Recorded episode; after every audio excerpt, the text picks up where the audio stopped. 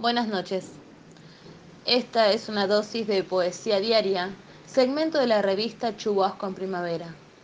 Mi nombre es Julia y hoy voy a leerles un poema de Eladio Horta titulado Paredes.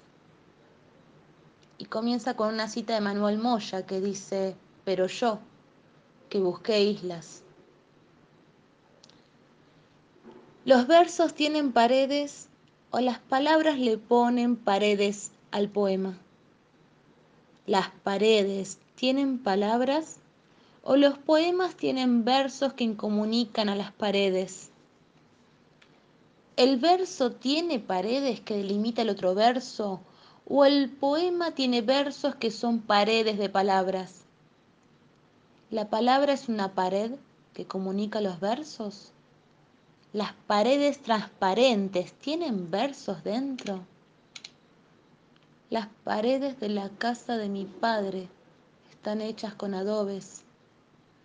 Vi un verso anónimo o un poema de un verso en una pared y me detuve a respirar.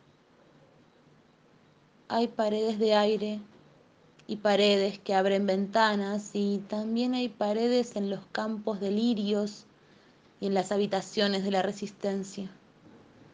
Las estrellas se abrazan al fango en la bajamar. Los muros sí que hacen polvo al poema. Los muros desmoronan los pétalos de los versos. Los muros aíslan los olores desconocidos. Los muros más peligrosos permanecen invisibles Extranjeros son los versos del otro, del que me acompaña y a veces traduzco. Pero hay versos intraducibles, como si desconocieran el lenguaje del que escribe.